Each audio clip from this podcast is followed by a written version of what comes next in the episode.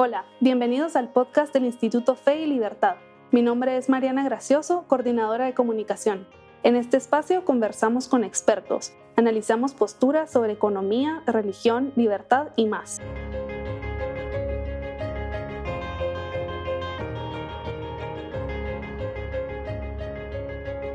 Bienvenidos a todos a un nuevo episodio del podcast de Fe y Libertad. Mi nombre es Irene Flores, soy miembro del Instituto Fe y Libertad y el día de hoy me acompaña Hugo Maúl, colega, profesor y ahora eh, querido amigo. Eh, con Hugo vamos a conversar el día de hoy sobre la trayectoria económica de Guatemala, así como los retos a los que nos enfrentamos en un año electoral como el que estamos viviendo. Hugo Maúl es presidente del Centro de Investigaciones Económicas Nacionales 100 es catedrático universitario y columnista de El Periódico. Está convencido que la transformación de Guatemala es posible y urgente y que no hay un solo sendero para alcanzarla,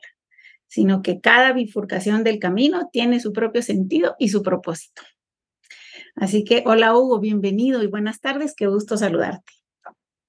Muy buenas tardes, eh, gracias por la invitación al Instituto Fe y Libertad. Y efectivamente, ahí puedes ver en la breve descripción la influencia de el jardín de los senderos que se bifurcan de Borges y la importancia de estar abierto a nuevas formas de entender, nuevas formas de comprender, aunque sabemos bien que hay cierto conjunto de valores eh, básicos que nos definen como seres humanos y como sociedad. Y y gracias por acompañarnos porque las preguntas que hemos preparado para ti hoy son bastante eh, complejas de responder, así que em, con toda tu experiencia y, con todas esas em, posibles soluciones que pueden tener, vamos a tratar de aterrizar y, conocer tu opinión y tal vez que nos orientes a todos los que estamos em, en este año electoral tratando de de salir adelante y de tomar las mejores decisiones. Entonces, em, me gustaría empezar con, con una pregunta sobre em, el futuro del el crecimiento económico de Guatemala. Em, algunos economistas, incluidas las organizaciones públicas, Ministerio de Finanzas y Banco de Guatemala, han estimado que el Producto Interno Bruto creció eh, durante el año 2021 alrededor del 7.5% y en el 2022 alrededor del 3.4%. Estos resultados, al parecer, son em, más halagadores de lo que han tenido otros países que están viviendo caídas drásticas en su, eh, en su economía. ¿A qué crees tú que se deben estos números del crecimiento en Guatemala y como guatemaltecos debemos sentirnos optimistas eh, ante este escenario o preocupados? Bueno, es una excelente pregunta. Esos números incluso han sido revisados hacia el alza. Se estima que en el 2021 la tasa de crecimiento fue 8%. Eh, yo aprovecharía esta pregunta para hacer eh, una distinción entre ver un árbol del bosque y ver el bosque completo. Los procesos de desarrollo económico de despegue económico, si fuéramos a utilizar esa metáfora en un país, eh, no son procesos de un par de años o de un periodo presidencial, sino en términos generales se requiere una constancia y un esfuerzo sostenido durante varias décadas, sino durante varias generaciones. Entonces, por supuesto que celebramos que Guatemala haya crecido 8% después de la contracción que hubo en 2020 a raíz de la pandemia, eh, y que esas combinaciones de poca caída durante la pandemia y rápido recuperación eh, nos sitúan en un conjunto selecto de países en Latinoamérica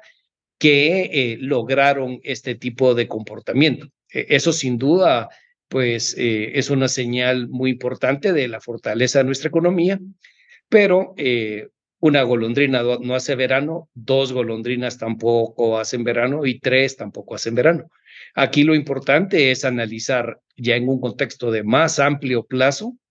eh, cuál es la tasa promedio de crecimiento en Guatemala. Y lo que uno eh, descubre cuando uno analiza por lo menos los 22 años que llevamos de este siglo, de este siglo es que Guatemala crece más o menos 3.5% por año. Si al mundo le va muy mal, en Guatemala cambia un poco la tasa hacia abajo, pero no tan dramático. Cuando al mundo le va muy bien, cambia un poco hacia arriba, pero no tan dramático. Es decir, es una tasa de crecimiento bastante estable, con poca variabilidad. Y el problema es que la tasa de crecimiento de nuestra población eh, es de tal magnitud que cuando uno hace la contabilidad crecimiento de los medios eh, de la producción del país, de los medios de consumo del país, uno se da cuenta que eh, el país crece, digamos, 3.5% eh, por año adicional eh, el tamaño del pastel cada año, pero la población crece 2.3, 2.4%, y entonces en términos per cápita necesitaríamos 50, 60 años para duplicar el ingreso per cápita. Entonces sí, definitivamente yo soy de los primeros que se suben a celebrar que no nos haya ido eh, tan mal eh, a raíz de la pandemia, pero también hay que reconocer que muy pronto estamos en la senda de crecimiento de largo plazo del país que resulta insuficiente. Y si vamos un poco más atrás, los 20 años del, último, del siglo pasado. Entonces, en ese escenario de crecimiento económico, la realidad es que em, los guatemaltecos cada vez nos alcanza menos los ingresos para comprar eh, tanto como comprábamos antes. Y esta es una realidad para todos, ¿verdad? Eh, vamos al súper y, tenemos que gastar más para comprar lo mismo o simplemente ya no alcanza para comprar verduras y carne y todo lo que uno necesita. Em, entonces, en ese contexto, esto es la vida práctica del ciudadano. Las autoridades del Banco de Guatemala dijeron que em, una de las preocupaciones es la, una de sus preocupaciones es la tasa de inflación que ha superado el 7% eh, al finalizar el año 2022. Entonces, la pregunta aquí es, em, ¿por qué es tan importante contener la inflación y si realmente las autoridades pueden hacer algo para lograr el objetivo de detener la inflación y que los ciudadanos en nuestro día a día pues podamos tener eh, más poder de compra, más poder adquisitivo? Sí, efectivamente, y, e incluso superado más que el 7%. La última cifra, febrero, está rascando el 10%, 9.92%, si no estoy mal. Y sí, efectivamente, la inflación, como siempre hemos dicho, es un impuesto que castiga a los más pobres, a la gente que tiene menos posibilidades de diversificar sus inversiones y protegerse. Eh, afecta más a quienes tienen eh, un ingreso fijo, eh, un salario mensual, un ingreso regular todos los meses eh, que no se está revisando hacia el alza y en esencia es una pérdida de poder adquisitivo. Aquí hay que tomar algunas consideraciones eh, prácticas muy importantes. Eh, primero, si bien es cierto que hay un problema o podría haber un problema en algunos segmentos de la población que el dinero no les alcance para satisfacer, digamos, la cesta de la compra, como dicen, como dicen en España, eh, o la canasta básica, como decimos acá, eh, hay que entender que este problema tiene dos, eh, dos mitades. Una es encarecimiento de los productos y la otra es insuficiencia de ingresos. En este año estamos experimentando, el año pasado, mediados de 2022 hasta probablemente este mes, en 2023 hemos experimentado una de las tasas de inflación más altas de los últimos 30 años. Pero en general, Guatemalteco, Guatemala en el contexto histórico es un país que tiene inflaciones eh, cercanas al 4 o 5%, que no es lo que todos quisiéramos, pero tampoco eh, es una debacle inflacionaria como el caso de la Argentina. Es decir, que eh, vivimos con una inflación crónica, pero hay que reconocer que la inflación también a lo largo de la historia, después de lo que sucedió en los noventas, ha venido gradualmente convergiendo a un, digamos, 3 más menos 1.5% de fluctuación. Eh, eso, eh, digamos, eh, son buenas señales, pero el problema es que cuando uno analiza ya 20, 25, 30 años de una tasa de crecimiento de 3, 4%, 5%, resulta que la pura inflación en cosa de 20 años o 25 años puede reducir el poder adquisitivo de mis ingresos a la mitad o a la tercera parte. Entonces, la pregunta fundamental es eh, que exactamente es el otro lado de la ecuación, es qué está pasando con los ingresos de los guatemaltecos. Y lamentablemente lo que nosotros vemos es que los ingresos de los guatemaltecos eh, crecen muy lentamente por encima de lo que es el encarecimiento general producto de la inflación. Dicho de otra manera, los niveles de productividad, los niveles de eficiencia con los que opera la economía guatemalteca, la productividad laboral, la productividad de la mano de obra, eh, crece muy lentamente y esto es algo eh, que ya es de carácter estructural en el país y tiene que ver con una multiplicidad de factores. Primero que el empleo formal, es decir, el empleo que tiene toda la cobertura de los de, los beneficios que establece la ley laboral es la excepción y no la regla en Guatemala. Del 100% de personas ocupadas, cerca del 75% lo hacen en condiciones fuera de la formalidad. Esto quiere decir no ganan ni siquiera el salario mínimo, que dicho de paso también en términos relativos eh, puede estar desfasado en términos de la realidad del país hacia arriba. Me estoy refiriendo a un salario mínimo eh, es eh, relativamente elevado dada la abundancia relativa a la mano de obra, pero son trabajadores que tampoco tienen bono 14, aguinaldo, eh, X o cualquiera de los demás beneficios. Estos trabajos tienden a situarse sobre todo en micro y pequeñas empresas, empresas familiares, realmente que trabajan en condiciones precarias y en condiciones de bajos niveles de inversión, de bajos niveles de capitalización que atienden mercados muy, pero muy reducidos, con, eh, con eh, operaciones empresariales eh, bastante limitadas, poco desarrolladas, con poca incorporación de conocimiento, de innovación y sobre todo atendiendo a una base de consumidores muy limitada. Entonces, al final, pues sí, es una gran ventaja que el país pueda ofrecer a un grupo de la población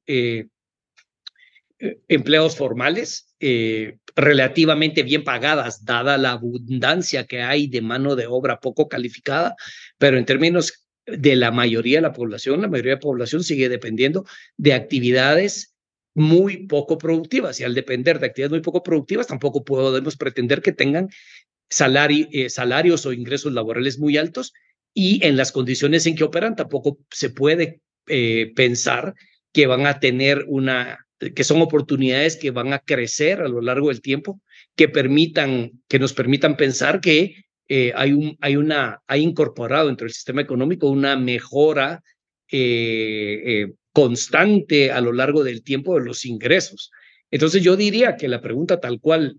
me fue planteada va más por el lado de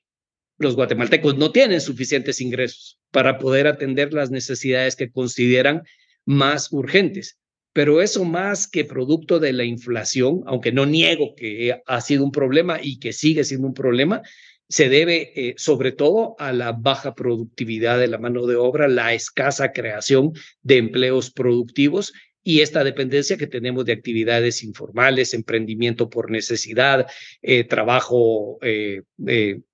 personas que trabajan en empresas familiares sin remuneración. Es decir, es parte de nuestra pobreza, se explica entonces en términos de esos eh, bajos niveles de eficiencia, productividad, eh, innovación, eh, avance tecnológico, etcétera. Y mm, aquí voy a, hacer una repregunta de esta misma pregunta por cómo contaste la respuesta. Veo que estás en, bueno, se puede ver ahí detrás de ti donde estás haciendo esta, este programa, una universidad, si no estoy mal. Estás en el campus de una universidad.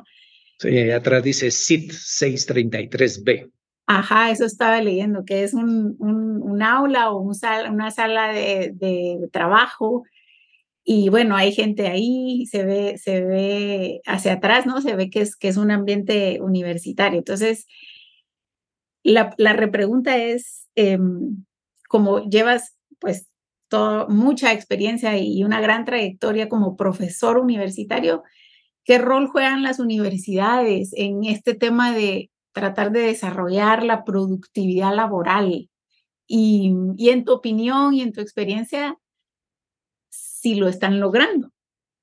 ya que muchos de nuestros escuchas y, y los que oyen este podcast pues son también universitarios o profesores o estudiantes.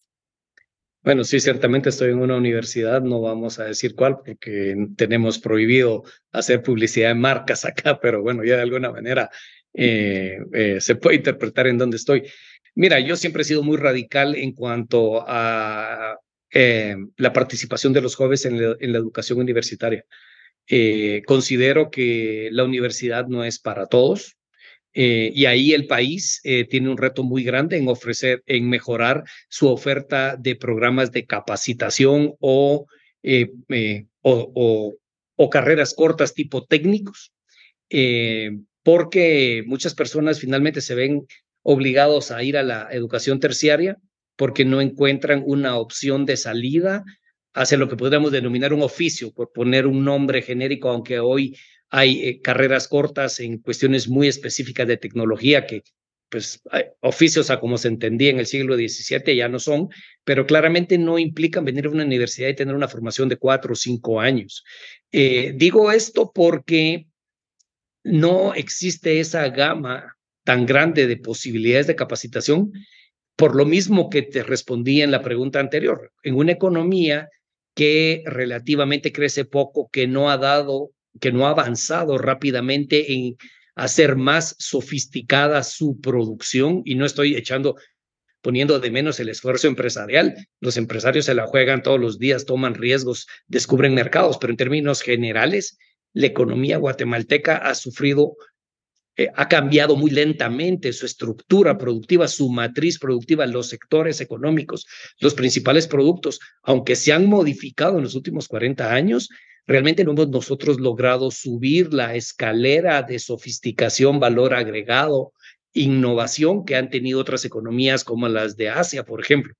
Entonces, ante esa, eh, bueno, y te pongo un ejemplo, la principal exportación de Costa Rica este día es dispositivos médicos. Eh, eso fue un cambio radical eh, en la matriz productiva de Costa Rica. Por ejemplo, Honduras y El Salvador exportan más productos electrónicos que lo que hace Guatemala. Entonces ahí vemos que mientras no haya un avance en mayor grado de sofisticación, complejidad económica, mayor valor agregado, tampoco va a haber una necesidad por ese otro tipo de carreras. Ahora, ¿qué papel deben jugar las universidades? Sobre todo, yo creo que el reto que tenemos hoy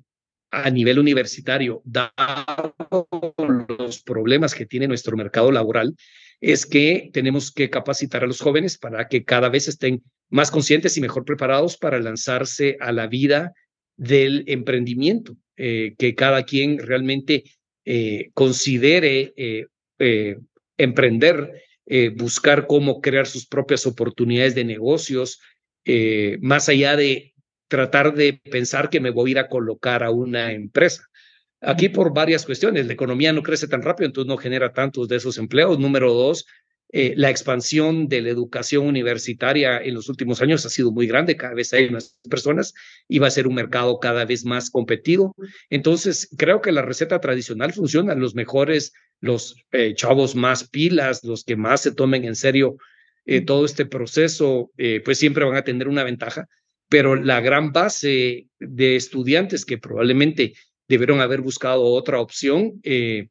creo que la van a tener eh, relativamente más difícil si, la, si el país no logra hacer una transformación productiva que ofrezca oportunidades a todos estos jóvenes. Entonces ahí creo que este giro que hacen las universidades hacia el emprendimiento eh, es válido, es necesario,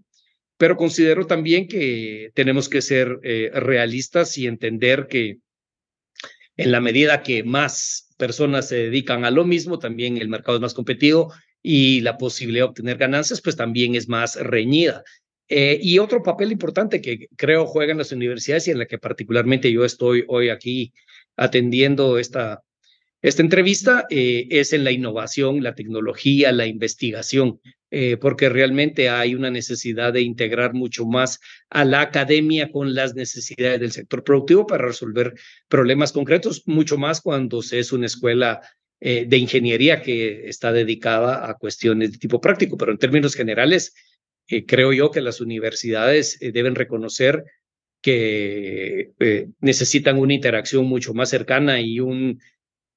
intercambio de conocimientos, experiencias con el aparato productivo, no solo para apoyar al aparato productivo per se, sino también para que el aparato productivo tenga la oportunidad de eh, crecer más rápidamente y ofrecer mayores oportunidades para las personas que eventualmente se gradúan de las universidades.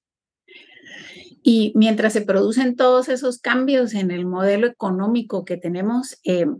es bien sabido que actualmente nuestra economía depende muchísimo de las remesas. Eh, ¿Eso es bueno o malo? Que dependamos tanto de las remesas y, y, qué impacto tiene en, en la economía en Guatemala? Bueno, a ver, esta pregunta a esta hora del día, eh, digamos, eso es como que me preguntaras, eh, mira, todos los, eh,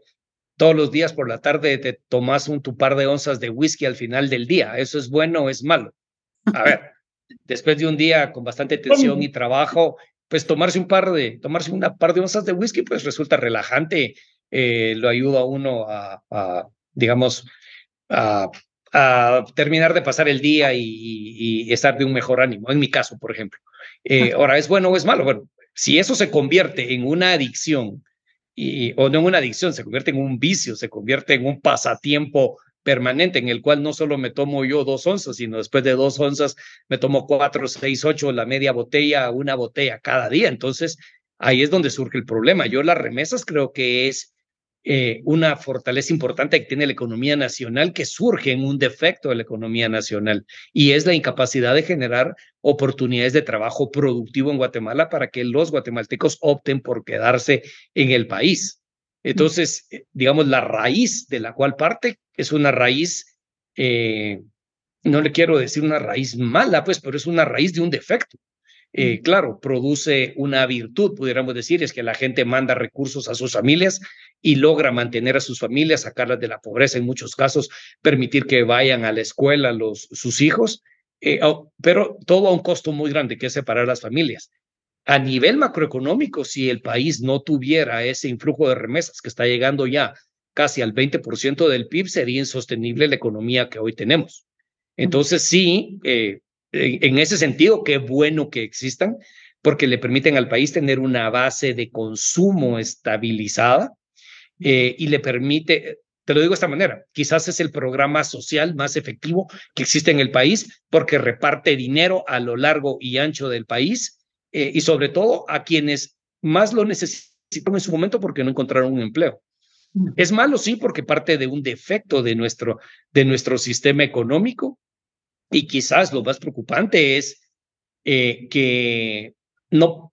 digamos, como país, aunque nos ayuda a mantener ese nivel mínimo de consumo, per se el ingreso de remesas no se va a convertir en un detonante de un crecimiento económico, de un desarrollo económico sostenido, de una eh, de un cambio en la, en la matriz productiva, eh, provocar mayores descubrimientos empresariales, eh, mejorar en términos de innovación, en términos de eficiencia. Entonces, pues sí, tiene algunos aspectos positivos, tiene otros aspectos negativos. en el balance yo no me atrevería a sacar ninguna conclusión porque no hemos evaluado bien los economistas los costos que esto tiene en términos sociales, de familias rotas, eh, familias desintegradas, eh, pero bueno, al final de cuentas es lo que es, qué bueno que esté, eh, hay que, deberíamos sacarle el mayor provecho, pero claramente partiendo de la premisa fundamental que el mayor provecho y el mejor uso de esos recursos los hace quien los recibe. No podríamos pretender que meter al gobierno en esta ecuación y pensar que el gobierno va a manejar parte de los fondos para hacer algún tipo de proyecto. Yo creo que así como está, yo lo, lo conceptualizo como un programa de desarrollo social eh, bastante exitoso. Eh, y, digamos, sí, eh, insisto, tiene factores que son positivos y factores que son negativos.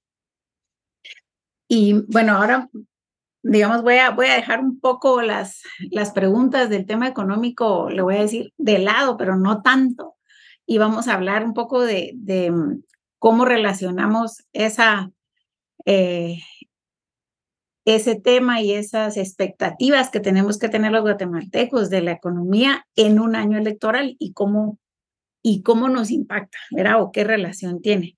Escribiste recientemente que los partidos de oposición quisieran que, y, aquí estoy citando, la economía no marche también para poder acusar al partido gobernante de tal tipo de resultados.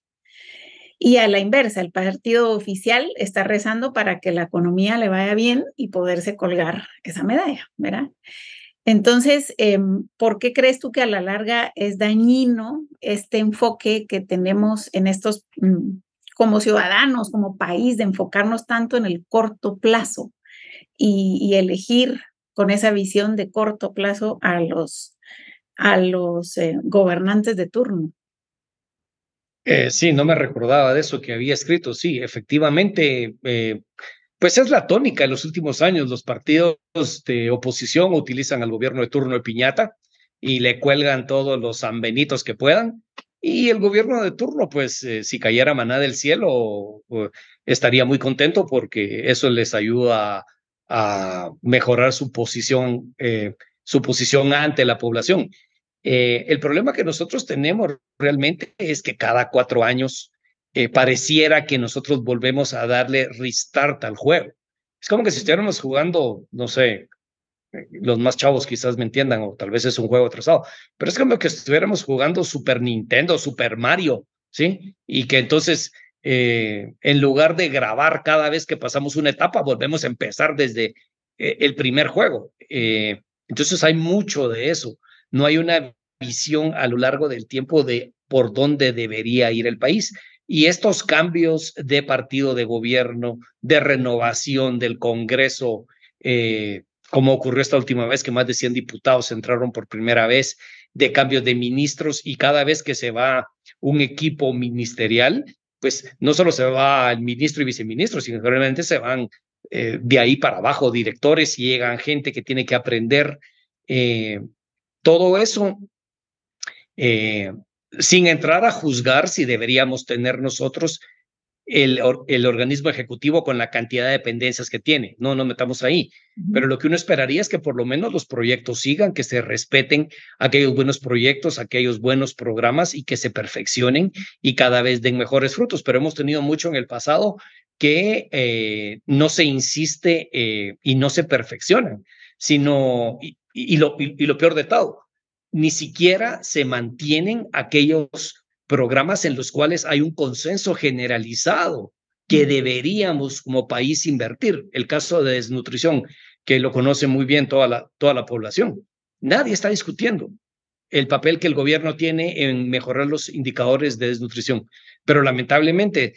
20 años después de que empezamos con la ventana de los mil días, siguen saliendo noticias donde los niños eh, eh, mueren por desnutrición crónica. ¿Y cómo es posible si el problema está súper estudiado, el problema está súper diagnosticado, hay dinero, hay compromisos de las instituciones del gobierno para hacerlo? El problema es que no hemos tenido la efectividad para llevarlo a cabo y en términos generales, eh, esta volatilidad en los partidos de gobierno, sumado a las propias debilidades del servicio civil en Guatemala, que eh, amerita una reforma profunda para llevar a gente mejor pagada y más capacitada a los cargos y que puedan hacer una carrera en el sector público. A lo que nos lleva es que Guatemala esté catalogado eh, dentro de los países que tienen eh, el sector público menos efectivo en el mundo. Hay un par de profesores de Harvard que utilizaron el caso de Guatemala para hacer su comparación. No me pregunten por qué, pero decidieron utilizar Guatemala en su libro y lo que concluyen es que Guatemala alcanzaría un nivel de efectividad en su sector público parecido al promedio mundial dentro de 400 años, si es que no hace algo, eh, algo específico para mejorar. Mm. Eh, entonces ahí es donde realmente nosotros vemos que eh, esta, este vaivén político tiene el problema de la falta de continuidad en las políticas y el otro problema es el clientelismo que también ocurre, pues que gente que tiene que digamos que se ha ganado el derecho de seguir porque ha estado haciendo bien su trabajo en el sector público, muchas veces eh, salen de la esfera del sector público porque los partidos tienen que premiar a quienes participaron en su campaña. Esta elección en particular, pues la economía eh, tiene muestras de solidez, aunque a este día lo que estamos viendo es que en Estados Unidos la crisis bancaria empieza a proyectar sombras eh, que nos empiezan a dar temor. Ojalá esto no termine en algo eh, muy grave en los Estados Unidos, pero eh, efectivamente, digamos, nuestra macroeconomía es sólida, pero más allá de que tener una macroeconomía sólida desde la parte productiva, ya dije los problemas que tiene y desde la parte del sector público, que debería complementar y apoyar al sector privado, eh, hay muchas tareas que no se han hecho por la falta de continuidad en las políticas públicas, por los problemas asociados al servicio civil que tenemos, por una falta de prioridades claras en la planificación y presupuestación pública. Y entonces estamos, sí, ante un gobierno que es relativamente pequeño, siempre nos dicen que pagamos bajos impuestos, ante lo cual yo eh, eh, estoy totalmente de acuerdo con eso, pero si tomáramos esos dos indicadores y los dividiéramos por la efectividad del sector público, nos daríamos cuenta que sí, gastamos poco y pagamos poco, pero recibimos poco también. Entonces, ya debidamente normalizada la variable, eh, el problema no es cómo hacemos para que los guatemaltecos paguen más impuestos eh, o que el gobierno gaste más, sino cómo hacemos para que nuestro sector público haga mejor las cosas básicas que justifican su existencia. Y una vez logremos eso, entonces, bueno, eh, hagamos toda esta eh, diversidad de, posibilidades y de obligaciones que le queremos trasladar al sector público. Entonces, creo yo que lo que pasa en la parte política, pues le viene, le viene a añadir incertidumbre e inestabilidad a un sistema que tampoco da para más. Y en ese, en ese contexto de incertidumbre, de inestabilidad y de poca continuidad en la permanencia de, de las políticas públicas en el largo plazo, ¿qué consejos concretos le puedes dar a los votantes de tener en cuenta eh, en este proceso electoral, considerando que, como tú has dicho en otras ocasiones, y voy a citar, eh, los planes de gobierno parecen más listas de Santa Claus que propuestas serias de, de política pública. Entonces, si no hay políticas, no hay propuestas serias de políticas, si hay poca continuidad en las eh, prioridades de gobierno y en los programas y proyectos para atender los problemas más importantes, y en este contexto de incertidumbre eh, económica y política, ¿en qué debe poner, si le pudieras dar dos recomendaciones a todos nosotros como votantes en este proceso electoral, en qué tenemos que poner atención? ¿Cómo, ¿Cuáles serían un par de criterios a tener en cuenta para tomar la decisión de, votar? Sí, es una excelente pregunta. Eh, yo en términos generales a la gran población, a la población más numerosa en Guatemala, lo que le dirían es, primero, que no se dejen engañar por lobos disfrazados de piel de oveja, aunque esos lobos hoy digan que son distintos y aunque se somaten el pecho diciendo que ahora ya descubrieron la verdad y que son, no sé, por decir algo, que ahora sí ellos son verdaderamente personas socialdemócratas o son derechistas o lo que fuera. Eh, ahí cada quien tiene que tener los ojos y ver eh,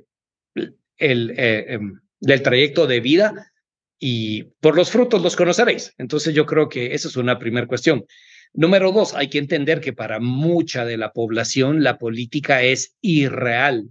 en el sentido que llegan los candidatos, prometen y prometen y no cumplen nada. Entonces tampoco nos debería extrañar que ciertas eh, capas de la población pues vayan a cuanto mitin exista, a aplaudir a cuanto candidato exista, porque de perdida sacan una camisita, de perdida sacan una palangana, a lo mejor se llevan una su bolsa de víveres. A esa población yo lo que le diría es, pues, si los partidos le van a regalar algo, agárrenlo, desde cajetilla de fósforos hasta un su balde con, con víveres. Eh, eso no condiciona el voto. Ahora, una población, digamos, mucho más educada, eh, como la que probablemente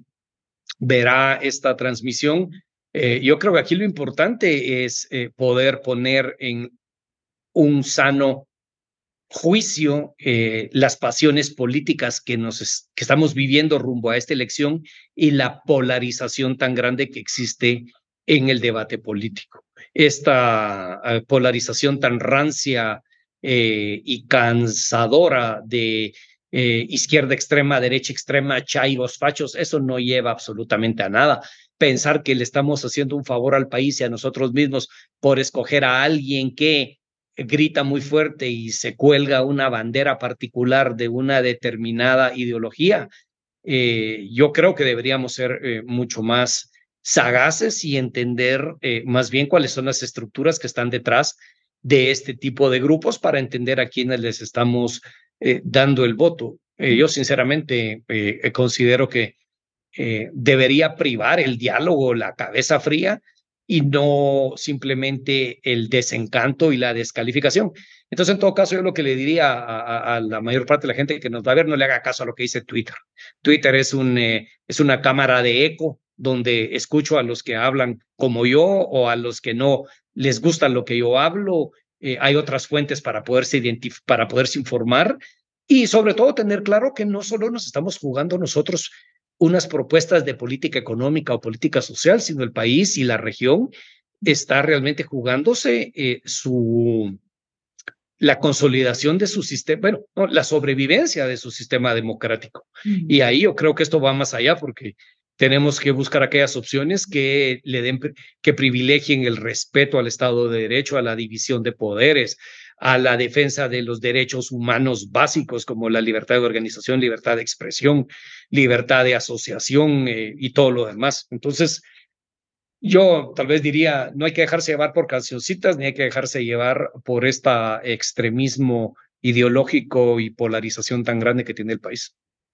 Sí, definitivamente como ciudadanos tenemos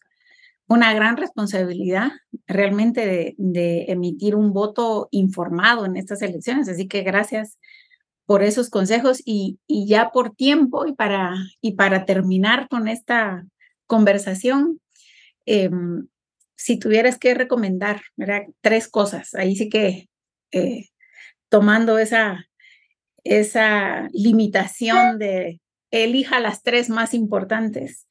¿Qué tres pasos debe tomar el país para mm, incrementar su desarrollo económico? Mira, yo creo que lo primero que necesitamos como sociedad y como región centroamericana, reconocernos que eh, somos muy pequeños a nivel de países eh, y que deberíamos buscar de alguna forma cómo generar una estrategia de desarrollo regional.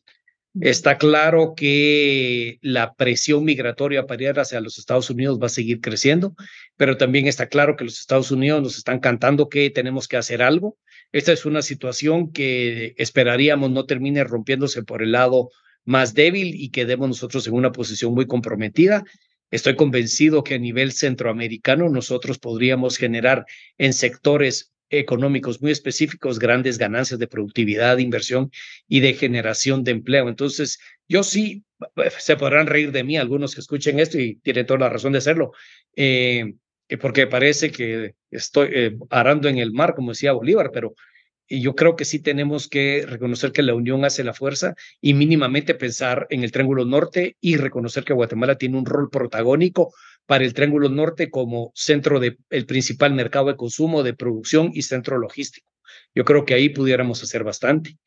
Eh, número dos, tenemos que entender que el país necesita mejorar su infraestructura productiva. Básicamente el país existe hoy, productivamente hablando, por una infraestructura productiva que se construyó entre los 70s, 80s y 90s, mm. Salvo en el sector eléctrico, donde el cambio en el marco regulatorio y la libertad que se logró dar en ese mercado, ahí es distinta la, la realidad, pero todo lo demás es una infraestructura que ya cumplió su propósito, ya está rebasada en capacidad y necesitamos pensar en nueva infraestructura bajo nuevas formas de construcción, me refiero a participaciones público-privadas, nuevos modelos de administración de esta infraestructura, eh, pero sobre todo eh, tenemos que incorporar una visión estratégica, porque no solamente es eh, tirar cemento o asfalto donde haya tierra, o sea, cuál es la lógica económica a la cual estamos nosotros respondiendo y una tercera cuestión que a mí me parece fundamental, que yo sé que a muchos no les gusta, aquí probablemente en Fe y Libertad, pues encontraré algunos que simpaticen más con este argumento, es reconocer que el país tiene una abundancia relativa de mano de obra poco calificada, joven e inexperta. Cuando un país tiene esas características, no puede pretender dar un salto cuántico y garantizarle a ese tipo de población de la noche a la mañana una mejora instantánea de ingresos, de tal manera que puedan eh, compensar todas sus necesidades en un acto inmediato de magia. Eh, nosotros tenemos que entender que si esa es una de nuestras principales eh, condicionantes o determinantes o realidad económica, deberíamos buscar como un modelo de desarrollo que tenga la característica de generar mucho empleo para personas con ese tipo de competencias que hoy tienen y, sectores productivos que permitan que puedan, que tengan la, la, la, la, capacidad o la característica de poder ir sofisticándose en la medida que van expandiéndose para que junto con ellos cada vez demanden una mano de obra más calificada. Esto que estoy diciendo es el modelo de desarrollo que utilizó la China, que utilizó Taiwán, que utilizó Corea, que utilizó Alemania, Inglaterra en su momento. Eh, yo creo que de no hacerse eso, eh, pues el sistema económico va a seguir creciendo de 3.5 por medio, los guatemaltecos seguirán migrando. Eh, cuando ya no se puede a Estados Unidos, pues quizás lo hagan a, a, a México o quizás lo hagan a El Salvador, pero en términos generales sí se requiere repensar aunque parezca esto medio marxista, desde la estructura más profunda, la economía nacional, para lograr una, eh, un nuevo modelo de desarrollo, como eh, acostumbramos decir los economistas. Claro. Pues nada, Hugo, muchas gracias por acompañarnos en este episodio del podcast de Fe y Libertad y gracias también a todos los que nos escuchan. Si quieren saber más información sobre este y otros episodios y todas las actividades que realiza el Instituto Fe y Libertad, pueden ingresar a la página web del instituto www.feylibertad.org. Muchas gracias y hasta pronto. Un gusto.